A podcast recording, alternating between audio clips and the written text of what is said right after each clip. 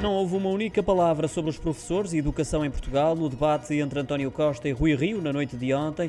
O Sindicato Independente de Professores e Educadores confessa a sua perplexidade pela indiferença demonstrada em relação ao tema, quer pelos dois candidatos nas legislativas, quer pelos moderadores.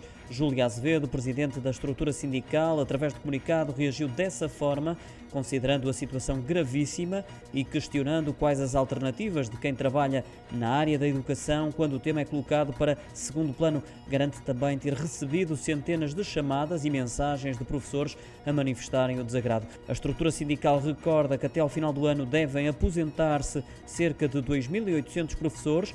Lembra também que nas próximas semanas centenas de alunos serão penalizados ao ficar sem aulas a diversas disciplinas devido à anunciada falta de professores. Reivindica também a necessidade de solucionar problemas relacionados com a avaliação e progressão na carreira docente, a aposentação, os concursos, o problema das ultrapassagens na carreira entre docentes com o mesmo tempo de serviço e a reversão da componente letiva.